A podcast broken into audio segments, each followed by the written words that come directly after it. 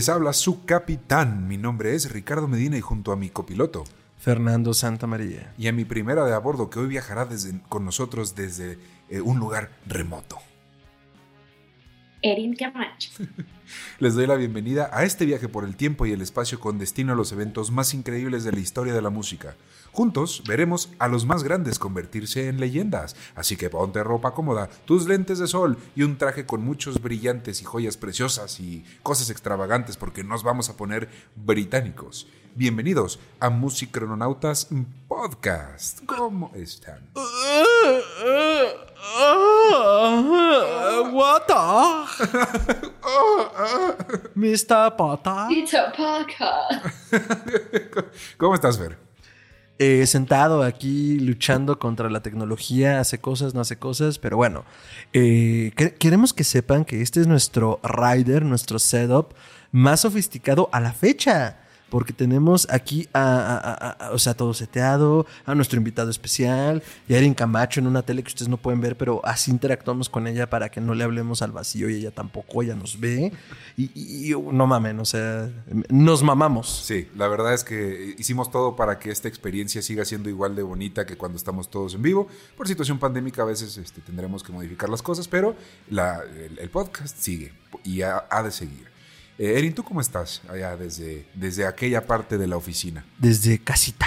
Desde Yo estoy bien. Fíjate que desde el 2050 todo se ve muy, muy bien. No ha cambiado mucho contra el 2020. la Ok, esa casita sí está muy lejos, no solo dónde, sino cuándo. La, la enviamos en una misión especial al futuro, pero pues bueno, nos podemos conectar gracias a nuestra tecnología y hoy eh, nuestra paradoja espacio-tiempo geocuántica autosingular omniradial, o Pegaso, se disfraza de cohete y nos llevará allá, donde viven las estrellas. Porque es hora de conocer a alguien que ha vivido entre ellas mucho tiempo, montado en su piano y vestido con atuendos, con los atuendos más espectaculares que la industria haya visto. Un pionero, un auténtico rockstar, un rocketman. Hoy vamos a conocer la historia de Elton Hércules John. Rocketman. Qué chingón. Es correcto, es, eh, mi- este me encantó investigarlo, eh, me va a encantar hacer este viaje con ustedes porque lo amo y así como lo amo, pues vamos a empezar. Así que estamos listos, listos para despegar, todos se abrocharon sus cinturones. Up. Sí. No voy a sacar mis manos en Recuerden, las salidas de emergencia están en la parte de atrás del coche. Si están en YouTube pueden ver las indicaciones. Eh, pues bueno, pícale. Ah, eh, yo ya encendí el Pegaso, pícale y nos vamos al pasado. Run. Bienvenidos. ¿Empacaron sus maletas anoche antes del vuelo? Estamos hoy en Los Ángeles, 1970, hora cero, 9 de la mañana. La ciudad de las estrellas nos recibe hoy a punto de presenciar algo histórico. Aterrizamos justamente en el 9081 Santa Mónica Boulevard, al suroeste de West Hollywood. El concurrido y apestoso bar que podrán ver a su izquierda es el famoso Troubadour. Fundado en 1957, este bar fue y será la cuna de artistas pesados como The Eagles, Tom Waits, Van Morrison, Neil Young y sí, lo adivinaron, Reginald Kenneth Dwight, aunque hoy el mundo lo conoce con otro nombre. Este chico, que si se asoman al camerino podrán ver, eh, teniendo un leve ataque de ansiedad e ira, nació el 25 de marzo de 1947 en el distrito de Pinner Harrow. Sí. Ajá. eh, al norte de Londres. Desde pequeño, su casa no era un lugar ideal para estar, ya que su padre era un militar y Stanley, su padre, nunca estaba en la casa. Y su madre, Sheila, podría llegar a ser bastante abusiva y tenía ataques de enojo constantes como él después los tendría. Así que ahí está, al fondo, preparándose y, pues bueno, insultando a un par de personas que van pasando, ¿no? Eh, pero les cuento, bueno, eh, su infancia en, en aquellas épocas, y tal vez aún ahora, pareciera que la única cómplice y confidente del pequeño Reg, Reg, de Reginald, eh, era su abuelita Ellen. Y fue ella quien convenció a su madre de que el pequeño debía tomar clases de piano. De hecho, empezó a los siete años. Y eh, se dio cuenta que tenía un gran oído y podía replicar la música de la radio en el piano con solo escucharla una vez. Entonces vamos aprendiendo que le sabe el piano desde chiquito. ¿sí? Ahí miren, va pasando una modelo. Este chico creció con dos constantes en su casa. peleas y música. Stanley, el papá, era un fanático del jazz clásico, pero fue Sheila, la mamá, quien cambió su vida cuando le enseñó el disco de Elvis Presley a mediados de los 50. Y desde ese momento se dedicó a solo dos cosas. Buscar en las tiendas de discos eh, los records de Elvis, Jerry Lee Lewis, Little Richard y Ray Charles, todos enemigos jurados de su papá porque los odiaba porque a él solo le gustaba el jazz clásico. Ah. Y también se dedicaba a eh, seguir los eventos de la liga de fútbol, particularmente los de su equipo, el Watford FC. Así que músico y, y pambolero. Pero eh, el, el conflicto familiar generó algunos estragos en este pequeño. Baja autoestima, culpa, miedo al conflicto y un repele por lo clásico. Lo serio y lo aburrido fueron características con las que llegó a sus 20, queriendo tocar rock and roll, pero estudiando en la Royal Academy of Music, queriendo usar lentes y, eh, a la fuerza para verse cool, pero arruinando su vista en el proceso. no mames. O sea, ese fue el por qué. Así es. Oye, agáchense que no los vea. Es que si nos ve, nos grita. Pero no se jodió ya la vista, ¿cómo nos va a ver? ah, no mames. Pregunto. Es pregunta. Bueno, pues fue después del divorcio de sus papás que Reg consiguió trabajos tocando en pubs ingleses y empezó a tocar en la banda de Long John Baldry, Bluesology, donde tocaba con sus amigos Elton Dean, Caleb y el mismo Long John, el dueño de la banda, o más bien el creador de la banda, quien le enseñó dos cosas: que debía conseguir su nombre más cool que Reginald Dwight y a tocar para audiencias violentas bajo cualquier circunstancia en la que esté. Audiencias violentas. Pues era gente de un pub, o sea, era un bar con gente borracha que avienta botellas. Y su vida tal vez hubiera sido esa, acompañante de banda de alguien más y hubiera estado bien, pero las estrellas tenían otros planes. Reg fue a Liberty Records donde conoció a Ray Williams, que después se convertiría en su agente, y Ray lo retó a ponerle música a unas letras que tenían un sobre. Le, dio, le pasó el sobre. Ese sobre contenía las canciones escritas por un tal Bernie Topping. Reg no tardó mucho en ponerle melodías y arreglos a, las letras que tenía en la mano y se fue a conocer a Bernie. Y si alguna vez han existido las almas gemelas, esta es una de esas historias. Se volvieron mejores amigos por siempre, se mudaron juntos y se, pusieron a vender canciones a otros artistas. Y ya con música y todo. Reg, de hecho, se comprometió sin querer con su casera, Linda Shea. ¿Qué? A ver, ¿cómo te comprometes sin querer con tu casera? Eh, Ajá, o sea, digo, no, no, habría, no me habría detenido en esto si. Ajá. Eh, miren, si no he mencionado hasta ahorita su sexualidad, es porque hasta mitad de sus 20 él apenas la está descubriendo. De acuerdo.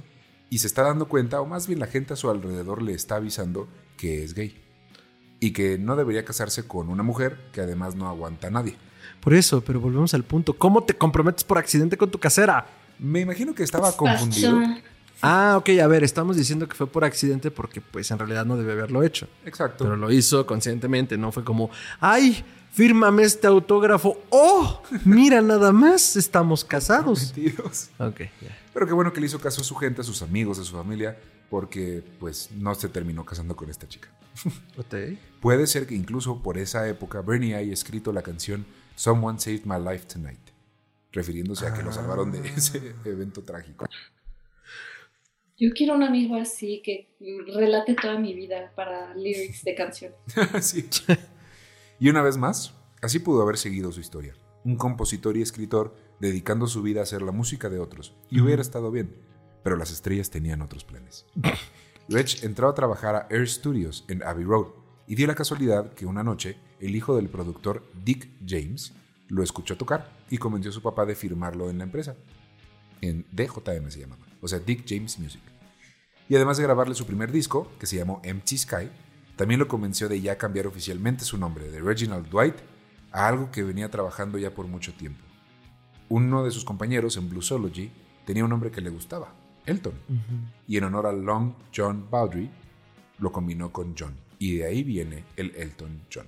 Cuando dices oficial, ¿es como oficial en su carrera o legalmente se lo cambia? Primero es en su carrera. El disco sale como ah. este como Elton John, Empty Sky, pero legalmente fue un año después. Ah, ok. Entonces legalmente se llama Elton John. Elton Hércules. Hércules, cierto. Güey, qué, Ay, ¿Y si lo completo? Hércules, Hércules, Hércules. Y, ay, perdón que interrumpa la historia, pero si voltean a su derecha, podrán ver a Mike Love de los Beach Boys haciendo algo ilegal atrás del recinto.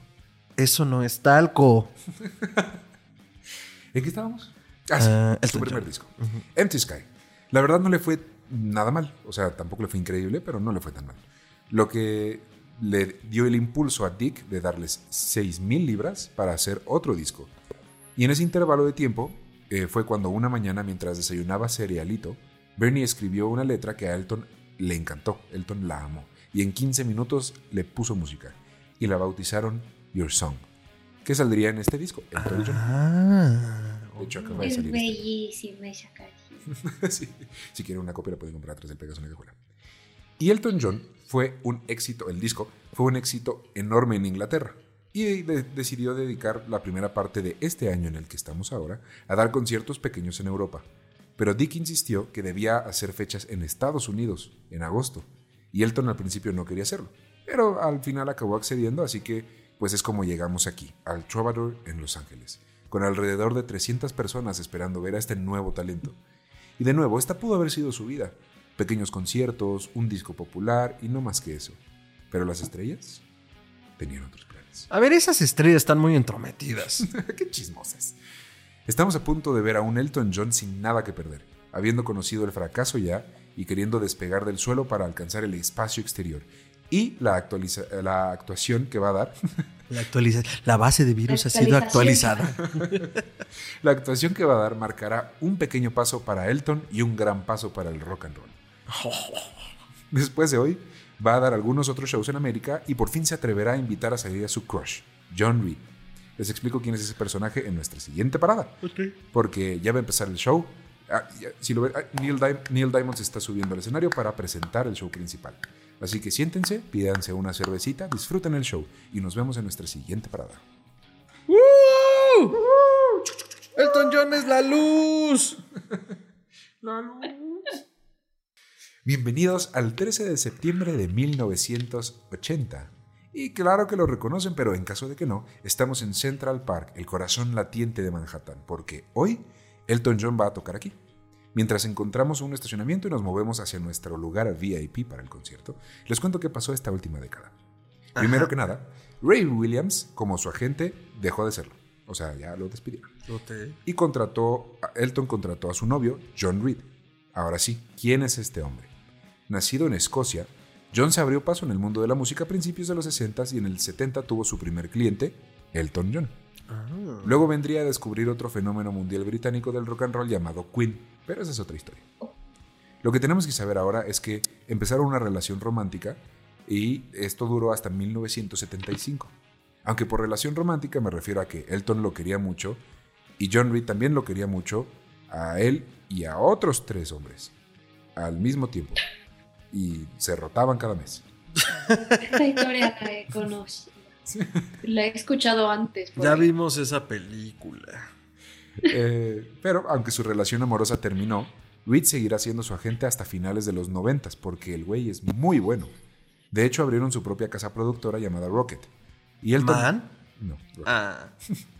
Y Elton no ha dejado de hacer tour mundial en 10 años. Y lanzando uno a dos discos al año.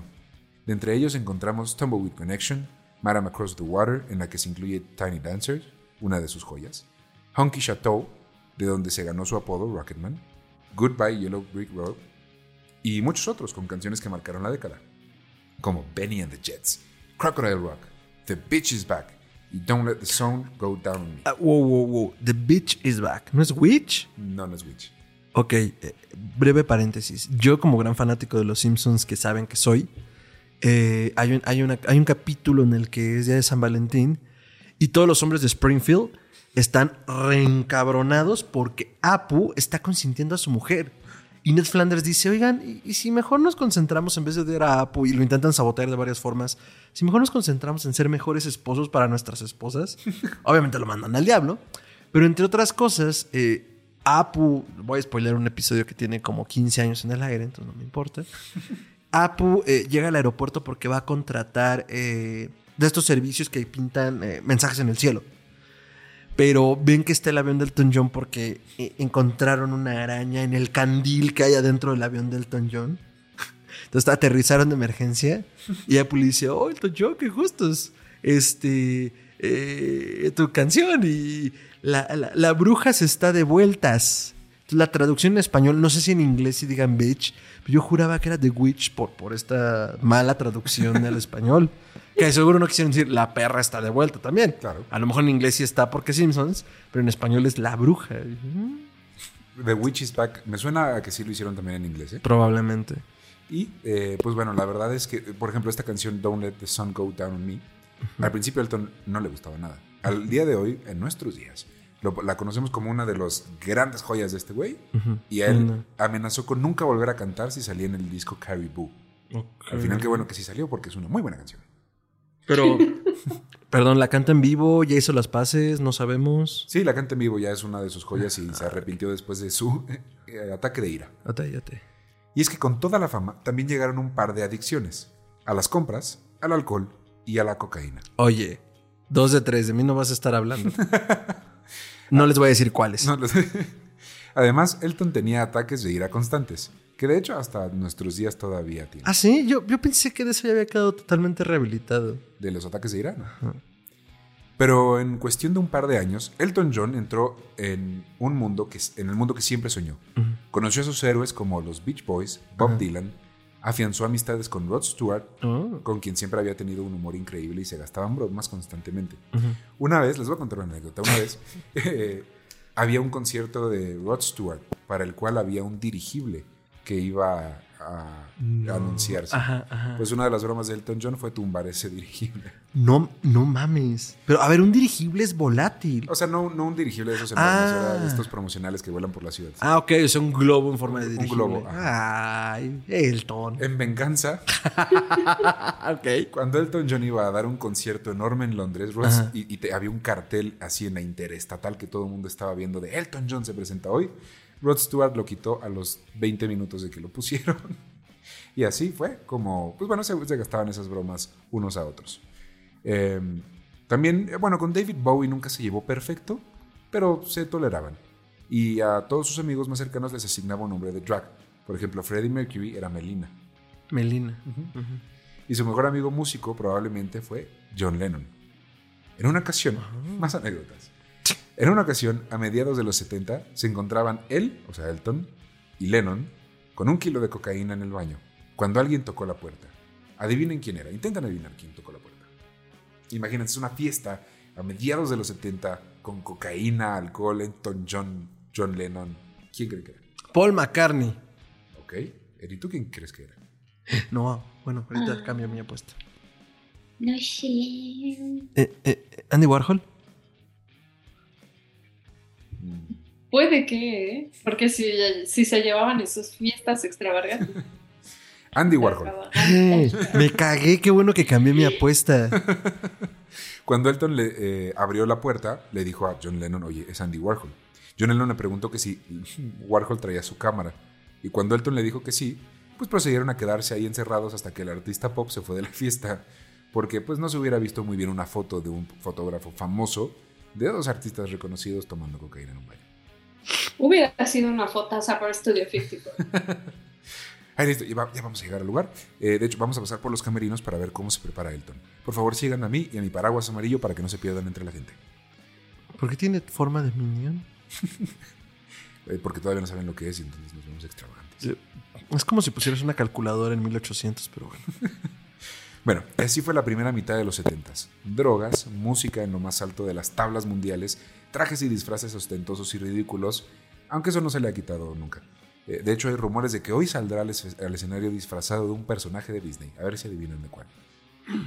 Y ¿Qué año es? 1970. Y. No, hoy es 1980. Sí, a ver. De una princesa. No. Es que iba a decir de, de, de, de, de- de este güey de. Ay, que sale en Aladdin. No, piensa en los clásicos, clásicos, Ajá, clásicos, ajá. Mickey Mouse, El pato Donald. ¿Eh? el pato Donald. Ah, no mames. ¡Wow! Y ha tenido novios fugaces, pero todos parecen dejarlo, quién sabe por qué. Luego vino el bajón. ¿Por qué eso? En el 76 se divorció de Bernie para ver si podían encontrar éxito en otras compañías, pero al poco tiempo regresaron a trabajar juntos. Luego admitió a la revista The Rolling Stone que era bisexual, cosa que no sorprendió a nadie. Y también se hizo un, injerto en el pelo, cosa que incendió todos los medios británicos y americanos y todo el mundo estaba hablando más del injerto que de Eh, su sexualidad. Ajá, o sea, digo, eh, que no deberíamos de hablar de ninguna de las dos cosas porque son irrelevantes para una persona Claro. eh, en el sentido de lo que valga, valga o no valga, pero me parece interesante que los tabloides británicos que se distinguen por ser tan distinguidos medios eh, le prestaron más atención al injerto. Sí. Qué interesante. O sea, no, no, no sé qué pensaban los jefes editoriales, pero bueno. También compró acciones del equipo de su infancia, porque cuando eres Elton John puedes hacer esas cosas. Así que compró el Watford FC y lo ascendió a primera división como director. Algo podría, una cosa o dos podrían aprender los dueños de ahora. Es correcto, es correcto. Eh, uy, miren, ya se está poniendo sus pantuflas y su sombrero. Bueno, vamos a los asientos para disfrutar el show. Solo me queda contarles que hoy va a cantar Imagine en honor a su mejor amigo John Lennon, quien está presente y quien lamentablemente será asesinado en tan solo unos meses. Pero ahora sí, vamos a disfrutar el show. Así No, que siéntense, después de eso, güey. Gracias. relájense y si ven a alguien, recuerden que las fotos no están permitidas con los celulares modernos, pero si quieren una cámara local la pueden conseguir en el lateral del Pegaso o abajo del su asiento. Comienzo a pensar que le sacamos mucha lana a nuestros clientes. Lo que mi copiloto quiso decir es que ustedes son la prioridad. de esta. Vámonos a la siguiente. London 1990, baby. No se preocupen por la lluvia, podrán encontrar un paraguas complementario detrás del Pegaso o abajo de su asiento. Hoy estamos Recuerden aquí, que no tiene cargo el paraguas. hoy estamos aquí para ver a un Elton John muy distinto al que vimos atrás en los 80s. Estamos a la vuelta de su casa en Surrey para ver el desfile de celebridades que van a llegar a su casa a cenar. Y mientras los cachamos, y vemos ahí un par de famosos, les voy a contar qué pasó, o, más bien, bueno, por qué no se murió el Rocketman. Porque para el ritmo que llevaba de vida, pues era muy probable que estuviera a punto de morir. Eh, por ejemplo, en el icónico video de I'm Still Standing, viajó a Niza para grabarlo, donde se encontró a la banda Duran Duran. Juntos orquestaron una sinfonía de martinis y cocaína, tal que para la noche John se encontraba desnudo, Elton se encontraba desnudo, rodando en el piso y golpeó por primera y última vez a su agente John Reed en la cara. Luego destrozó un cuarto de hotel.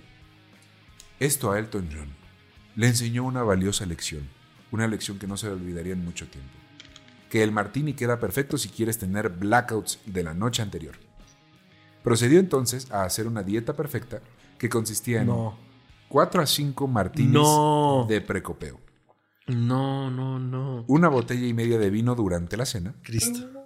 y luego tanta cocaína y vodka como hubiera en inventario después en sus fiestas en la noche. Mira, no, no sé sobre las drogas, creo que no. Pero eh, la princesa Margarita en paz espante, es hermana menor de la reina Isabel, tenía un desayuno muy parecido de alcohol. De, de drogas no tengo idea, pero se hubieran llevado bien. Tal vez er- pudieron haber sido amigos. Sí, sí, totalmente. Ay, miren, ahí va llegando justo Lady D con toda su guardia real. No, yo aquí me quedo. Nos vemos en 30 años. Y eh, detrás de ella, detrás de esa caravana, llegó el mejor amigo del mundo de la moda de Elton, Jenny Versace. Versace. Versace pistache. Imagina que esos sean tus amigos. Ay, Güey. Bueno, esos son mis amigos. Pues con razón tenía el desayuno que tenía. Tenía que a los otros. Ya todo bonito y ya, no, pues perras.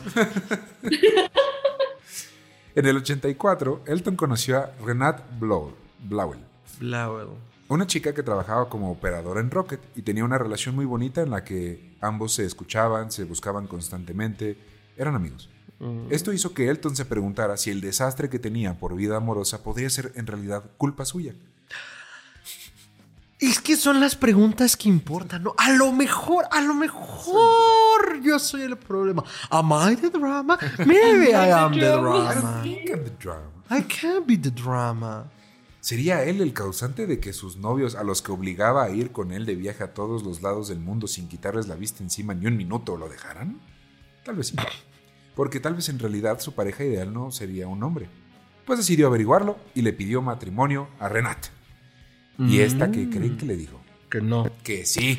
Que sí. Güey, ok. Y se casaron. Güey. Ah, El matrimonio duró cuatro años y hasta la fecha, y por respeto mutuo, no se han dado a conocer los detalles de la relación, pero sabemos que pues terminó. Y nos podemos imaginar por qué. pero siguieron siendo amigos después. Después cortaron todo contacto de su vida y no volvieron a hablar después. Pues si te preguntabas qué había pasado. No, no quiero saber. Sí, sí, no, no quiero. Y mientras tanto, en su vida profesional, todo aparentaba seguir viento en popa. La gira mundial seguía. Estuvo en el Live Aid tirando chistes con Melina, o sea, Freddie Mercury, pero es Melina para los cuates. Yo quiero ser su cuate. Y en el backstage, ay, perdón, tirando chistes en el backstage, y decidió hacer un concierto sinfónico. De hecho, fue durante uno de esos conciertos que tuvo un susto de muerte. Pues les cuento el chisme. Se quedó afónico y le comentaron que tenía quistes en la faringe y lo tendrían que operar. ¿Qué? Sí. No, o sea, a ver, yo entiendo que los quistes pueden salir en cualquier lado, pero jamás había escuchado quistes en la faringe. Qué espanto. Sí. Afortunadamente todo salió muy bien con la operación y su voz cambió de lo aguda que era a un poco más grave. Y esto le gustó bastante para su estilo musical. Así canta ahora. Ah, Alzando las manitas. sí. es que me preocupo. ¿Ahora qué va a pasar? Para finales de los 80, su vida ya iba en picada. Su familia y amigos cercanos no podían hablar con él porque sabían que solo lo harían enojar. Su staff ya daba por hecho sus adicciones, incluso lo ayudaban a esconderlas. Y los trastorno- trastornos también, porque había, se había sumado bulimia a la lista de cosas que pues padeció. Un poco como, creo que, no me acuerdo si fue Elvis o de quién hablábamos también de adicciones en algún momento, eh, que era, no, no del staff, pero de los amigos, que era como, pues es que es el que paga las cuentas, ¿no? Entonces, ¿qué digo? O sea, ent- entiendo ese punto de, pues necesitamos la chamba, entonces hay Ah. que decirle que sea el patrón, pero también al mismo tiempo es como, Que se me va a nos va a morir morir más rápido, ajá.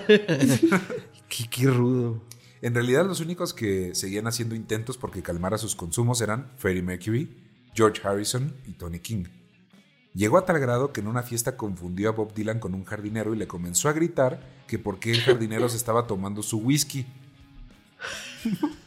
Hay tantas cosas mal en esta frase que acabas de decirnos. ¡Wow! Ah, Ay, miren, va, va llegando Paul Simon y Ringo Starr también a la casa. ¿quién quedamos que huele a ingle? El otro. Ah, gracias. Hola, Paul. ¿Se imaginan que se pongan a tocar así después de la cena? Así Ringo Starr, Paul Simon y Elton John.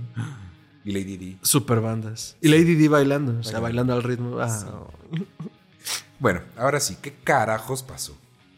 ¿Por qué Elton John no se murió? Pues les cuento que sí se murió. Elton John se murió. ¿Estuvo oficialmente muerto? Figurativamente. A ver. Su novio, eh, Hugh Williams, en 1990 fue a una clínica de rehabilitación porque padecía de los mismos trastornos. Y después de una cita en la que se dijeron mutuamente lo que odiaban y amaban del otro, de pronto le pegó. Si no tomaba ese paso, si no pedía ayuda ahí, moriría pronto. Así que a finales de los 90 ingresó al Hospital Luterano de Chicago. Y ustedes se preguntarán, ¿Elton John es luterano? Pues no. ¿Pero ama Chicago? Pues me imagino que sí, pero no de esa manera. Se fue a ese hospital porque era el único dispuesto a tratar más de una adicción a la vez. Y así fue. O sea, ni la clínica Betty Ford me lo aceptó. No. Cristo, rey. Y así fue como Elton Hércules John curó sus adicciones. Y cuando salió de esta, era un hombre nuevo. Se tomó un break de los escenarios y se dedicó a, a armar eh, y a mantener una fundación que combate el SIDA en todo el mundo. En, Ah. el, en el 92, Tim Rice, con quien ya había pre- eh, trabajado para la obra Billy Elliot, le preguntó si le gustaría hacer la música de una película de Disney, que se Oh. iba a titular ¡Oh! El Rey León. ¡Oh! ¡Ay! 1990. Dos. Soy la mascota de una malvada corporación. De 92. No sé por qué siempre pienso que es de 94. Es del 94, pero en el 92 empezaron a trabajar en eso. Te voy a patear. Eh, Elton tenía que hacer canciones épicas, canciones de amor, y una acerca de un jabalí que se pedorrea bastante. A ver, a ver, esto ya sucedió. Esto ya lo dije y lo voy a repetir.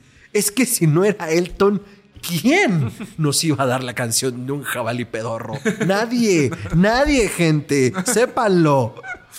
Afortunadamente aceptó el trato y ganó un Oscar por mejor canción original. Y así llegamos al momento del día de hoy, en el que nos encontramos en este momento, 1995. Elton John es feliz, tiene a sus amigos cerca, acaba de comenzar un romance con un ejecutivo de marketing llamado David Furnish y está limpio de todas las sustancias que estuvieron a punto de matarlo. Eh... Y vendrán al- algunas tragedias y altibajos más. Pero eso se los cuento de regreso en la agencia, ya que est- estén un poco más frescos. Y ahora tendremos que disfrazarnos a la James Bond para ver si nos dejan, a ver si nos toman como meseros y podemos entrar a la casa a ver toda esta gente conviviendo junta. Recuerden que no hay fotos con flash y de preferencia con cámara oculta. Así que no, no vayan a espantar a nadie, por favor. Y no le pidan autógrafos porque tal vez se enoja. Pero si pueden, pues estaría bien. Y nos vemos en la agencia.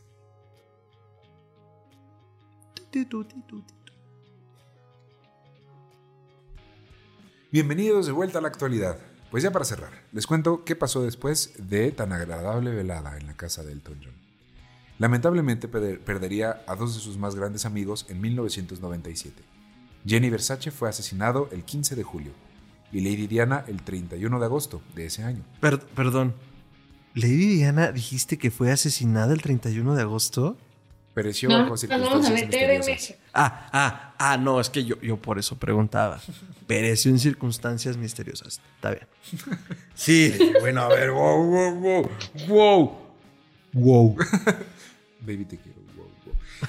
El- Elton adaptó la canción que originalmente estaba hecha para Marilyn Monroe, Candle in the Wind, en honor a Lady Di. Y no volvería a cantarla en vivo después de eso, ya que la tristeza pues sería muchísima. Me mandan de llorar, oigan. Ay, ¿se acuerdan de John Reed? Sí. Pues fue su manager hasta el 98. Pero luego Elton descubrió que le estaba robando dinero. No. Así que se separaron profesionalmente también, con una demanda por ahí en medio, que le pagó 5 millones de libras al cantante. Nada más. ¿Qué? What? Así es. Esta historia está un poco. está llena de cosas excéntricas, ¿no? 5 millones de libras por acá, eh, adicciones por allá, Lady Di por aquí. Güey, a mí en la tarjeta me salen cuatro mil pesos más y armo un pedo hasta que luego veo que es mi despensa y lloro porque eso cuesta vivir Así es. con lo mínimo. Pero no todo ha sido una calamidad. También ha habido cosas muy buenas estos últimos años para él. Tuvo dos residencias en Las Vegas, se casó con Dave. Ay, tan lindo Dave, ¿verdad? Ay, tan lindo él. Nos recibió bien padre. Com- Compuso la música para el musical Billy Elliot, como ya les había comentado. Y su única adicción es al tritura papeles. ¿Qué? Es adicto a triturar papeles. No, no, sí, es que estoy pensando en si yo, por ejemplo, tengo una adicción así para decir, bueno, güey, es que sí pasa. No sé. De hecho, ¿quieres una fun fact? Sí. La boda la estaba planeando Dave porque pues Elton se tiene que dedicar a hacer música. Y por su adicción al triturapapeles, deshizo todos los planes que tenía Dave de la boda No. sin darse cuenta. Yo Así que- rompí el engagement ¿eh? con eso. Bright Silla Detective, ¿qué? No, bueno, a ver, no, es que no sé si los rompía, pero una plática seria así va a haber como de, a ver, a ver, siéntate, papi. No, no, no, no, no, no, siéntate. El, el pinche piano puede esperar. Siéntate, papito. ¿Qué hiciste? Y Drake, ¿y los planes de la boda? Tal vez el más grande suceso en su vida han sido sus dos hijos, Oh. Zachary y Elijah. Elijah. Lady Gaga es madrina de uno de los dos. No, No, ah, Dios. Es como cuando ves Kingsman y, y- y termina la, la- la- la segunda peli y sale Elton John tocando en la boda de este cabrón de Exy. O sea, a ver, ya, son grandes ligas. De hecho, qué De curioso hecho, que... cuente que Elton John era el. O sea, el esclavo de la mala en Kingsman 2. Sí, sí, sí, sí, buena peli. Pues qué curioso que lo menciones, porque justamente de la película Kingsman, eh, él sac- sacaron de ahí al actor que interpretaría su vida en la película Rocketman. No mames que es el mismo, es un buen actor. ¿Y canta? Y canta él. Verde, tengo que ver Rocketman. Ya se dieron cuenta que no la vi. De, y esa, esta película le ganó un Oscar a su alma gemela, Bernie Taupin, por mejor canción original. Eh, son tantas sus ganas de disfrutar a sus hijos que en 2018 anunció que haría una última gira mundial antes de dedicar su vida a ellos y a verlos crecer. Todos sabemos que eso era mentira. Que fuera la última. Tal vez.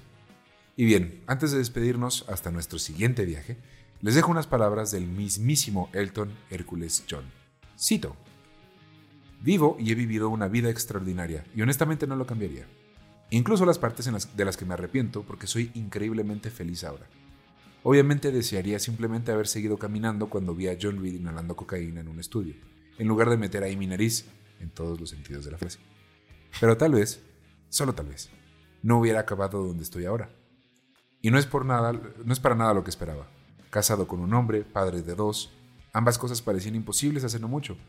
Pero esa es otra de las lecciones que me ha enseñado esta ridícula vida.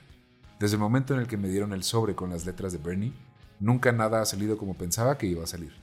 Mi historia está llena de ISIS, pequeñitos, pequeños momentos que lo han cambiado todo. Pero no tiene sentido preguntarse qué hubiera pasado si. La única pregunta que vale la pena es ¿qué sigue? Ay, güey. Tampillas. Rocketman.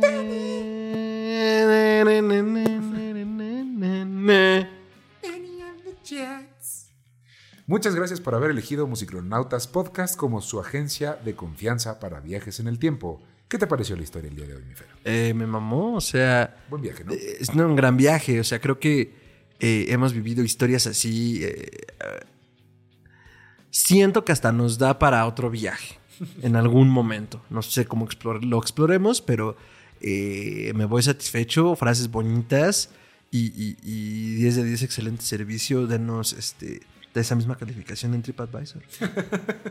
Erin, ¿te gustó la historia de hoy? Me gustó, me gustó mucho. ¿Y sabes por qué? Porque es de las pocas historias que tienen un bonito final. Sí. Un final bonito. Y una de las grandes leyendas que sigue viva. Eh, ¿Sí? Pues bueno, les recordamos acudir toda la diamantina de sus chamarras. Recuerden buscar la playlist de todas las canciones que conocimos en este viaje como Elton John.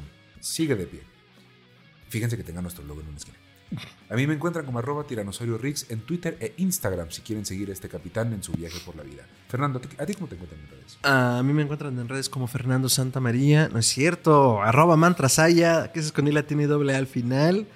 Y ah, recuerden seguir al hermano Psycho de este podcast, Historia Colectiva Podcast, para escuchar todo sobre ficción, magia, ocultismo, casos supernaturales, literatura y todo lo que tenga que ver con la cultura del horror, como Historia Colectiva Podcast y Podcast Histeria en todas sus redes, excepto Instagram por mi culpa, podcast.histeria en Instagram. Eh, y pues ya, eso. Erin, ¿a ti cómo te encuentran? A mí me pueden encontrar como Erin de Camacho en Twitter y en Instagram. No uso Facebook. Entonces, si quieres ver todo mi ranting de todos los días y de mi gato, sígueme más en Twitter. Fue un placer para mí y mi tripulación atenderlos hoy. Si les gustó nuestro servicio, por favor no olviden suscribirse y darle manita arriba y campanita si están en YouTube al episodio. Recuerden que la vida sin música es un etcétera. Nos encuentran como arroba musicronautas podcast en todas las redes. Adiós.